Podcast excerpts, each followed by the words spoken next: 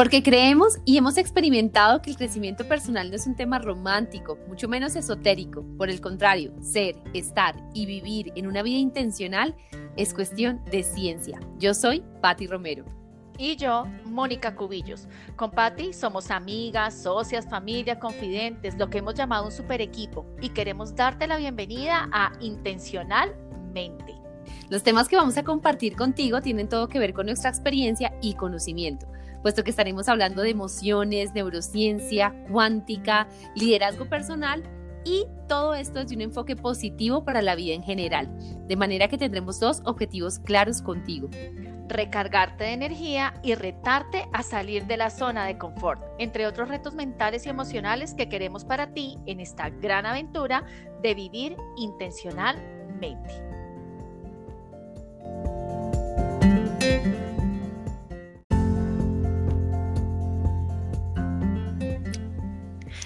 Bueno, te damos la bienvenida a este segundo capítulo de Intencionalmente.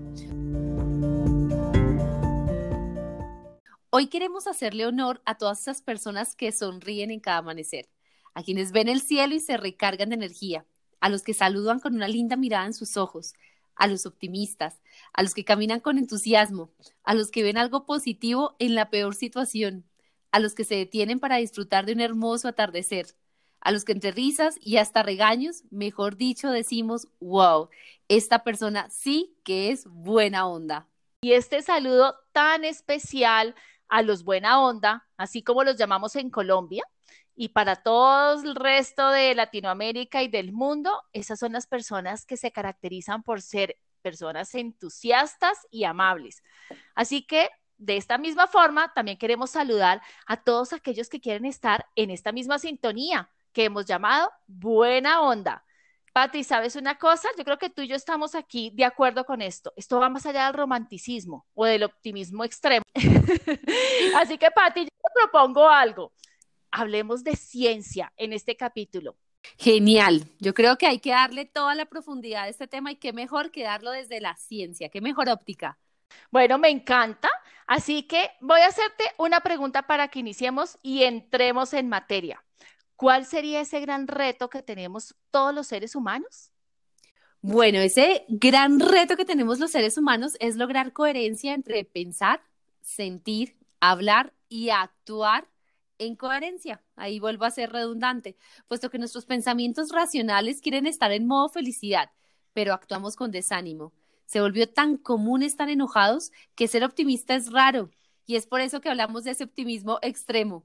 Lo normal hay veces es quejarnos constantemente por lo que salió mal, por el clima, por la política de tu empresa, por tu jefe, por tus compañeros, el cliente y así una lista enorme de quejas y reclamos que seguramente no tendrán respuesta muy pronto. Bueno, Patti, ahora que dices esto, esto resuena con una de esas grandes claves de la felicidad y yo diría que esas son unas de las grandes claves de los buena onda. ¿Por qué te digo esto? Porque la vida funciona como un espejo. Como es adentro, es afuera. Lo que ves habla más de ti que de tu entorno, porque vemos las cosas como somos y no como son. Así que yo quisiera que nos contaras y a todos nuestros oyentes esa historia que una vez me contaste acerca de el perrito que entra en algún lugar y, está por ahí, se encuentra con unos buena onda. Claro que sí. Además, a nosotros nos encantan las historias y los cuentos y espero que a ti también. Esta es una historia corta, pero tiene muchísima, muchísimo aprendizaje de fondo. Esta es la historia de un perrito que iba caminando y paseando por un hermoso pueblo, sin darse cuenta que se acercaba una gran tormenta. Estaba súper distraído. Así que cuando empieza esta tormenta, se empieza a mojar Imagínatelo mojado, buscando refugio, pero a la salida del pueblo había una casa abandonada para su bienestar en ese momento, de manera que no dudó en entrar. Al explorar en el segundo piso, entró a una habitación en donde había muchos perritos. Quedó pasmado, pero observó que movían sus colitas y ladraban amistosamente para saludar. Así que después de pasar una noche divertida, al día siguiente salió feliz de la casa, se había sentido querido, súper bien acompañado, de manera que prometió volver a ese lugar.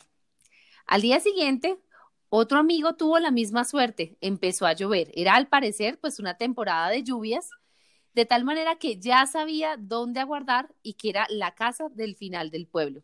Así que entró y subió al segundo piso sin pensarlo, pero con tan mala suerte que esta vez los perros empezaron a gruñir.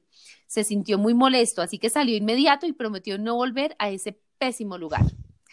Sin embargo, cuando salió, ninguno de los dos notó que el letrero de la casa decía la casa de los espejos. Esa historia me encanta, es hermosa, porque tu actitud siempre será un espejo de cómo percibes tu entorno. ¿Cuántas veces nos entrenamos día a día en nuestras actitudes? Y esas actitudes, mira que puede ser cuando somos entusiasmados, confiados, tranquilos, o también nos podemos entrenar en estar enojo, tristeza, incertidumbre. Totalmente cierto. Mira, nos entrenamos en estar, en estar o de muy buena actitud o de muy mala actitud. Y acá voy a hacer un paréntesis muy importante. Tus pensamientos crean tus emociones. Tus emociones crean tus eh, estados anímicos o estados eh, emocionales. Esos estados emocionales se vuelven en tu actitud y de repente estás al frente de tu personalidad. Así que eso que acabas de decir es totalmente cierto. Hay veces no nos damos cuenta y resultamos entrenándonos para estar o tristes, mal geniados, optimistas y buena onda. Y esto tiene que ver con el número de pensamientos que nosotros tenemos, que es entre 60 mil y 90 mil pensamientos diarios. Y el 90% son los mismos del día anterior, pues empieza a pensar qué es, cuáles son el tipo de pensamientos que estás teniendo. Y estos pensamientos son esa repetición del día anterior hasta que eh, se nos vuelve automático el estar alegres, el estar entusiastas o se nos vuelve automático quejarnos todo el día desde hace mucho tiempo.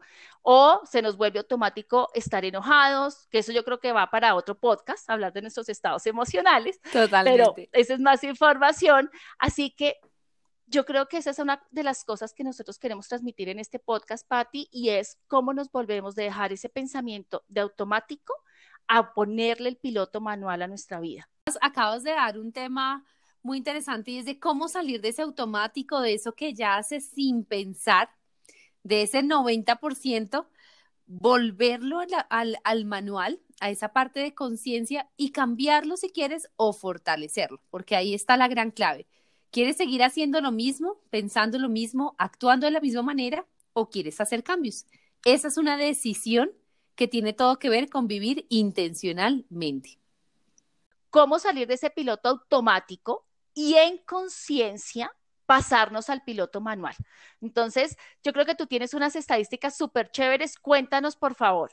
Bueno, para eso les voy a contar algo que, me encanta. Imagínate que tu cerebro es una casa que está ubicada eh, en un punto específico. Imagínate un paisaje hermoso y todos los días tomas el mismo camino para ir al pueblo que tendría que pasar por pasto.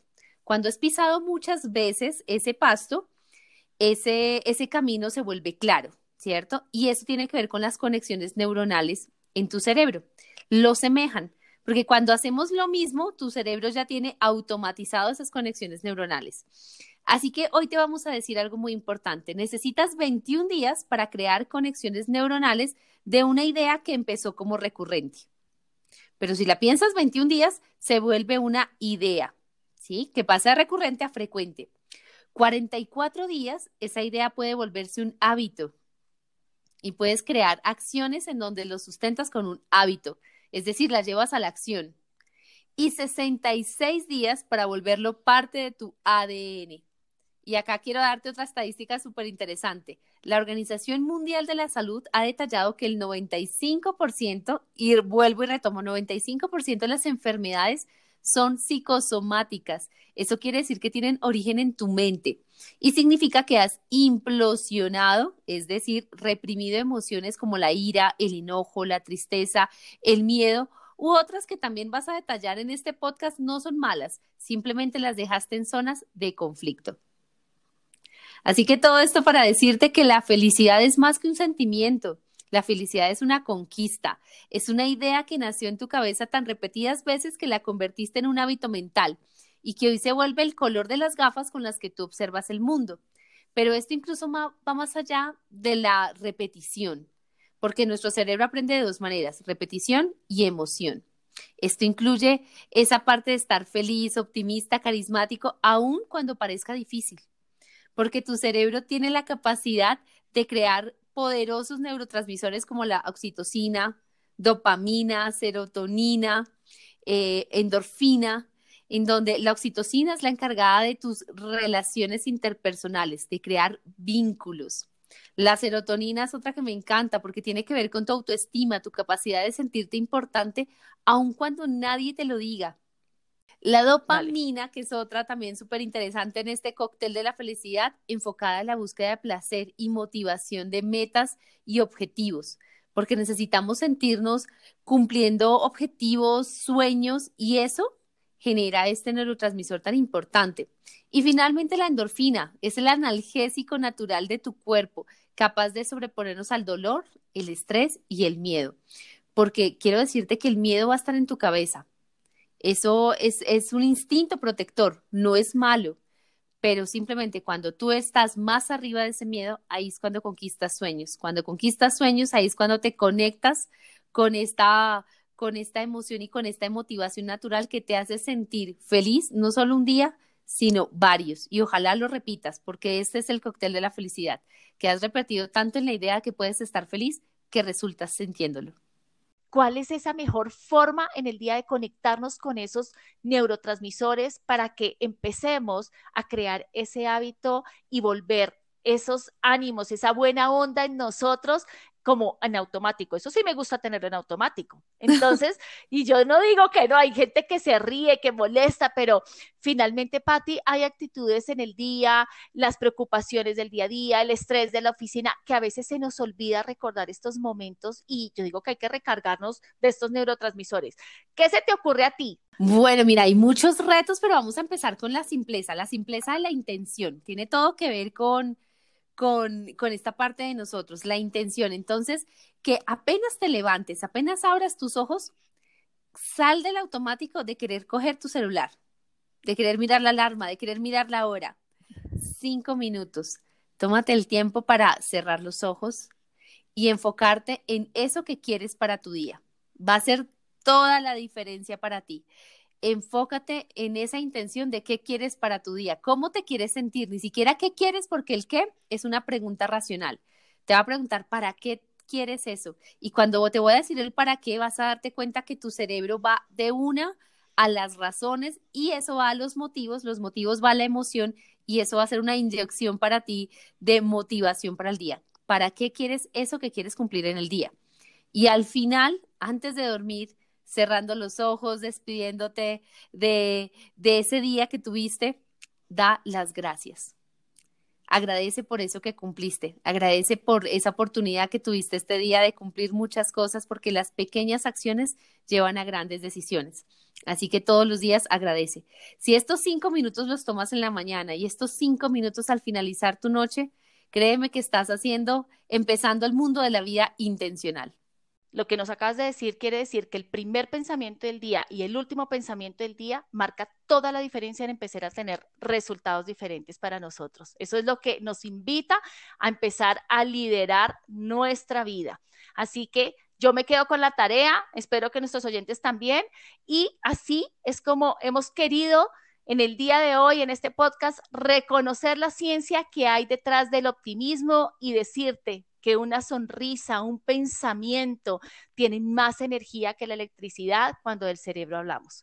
De manera que si este podcast te ha gustado, comparte con tu familia, con tus amigos, con tus compañeros de trabajo y te esperamos en el siguiente capítulo de Intencionalmente. Abrazos para todos. Abrazos, muchas gracias por haber estado con nosotras hoy.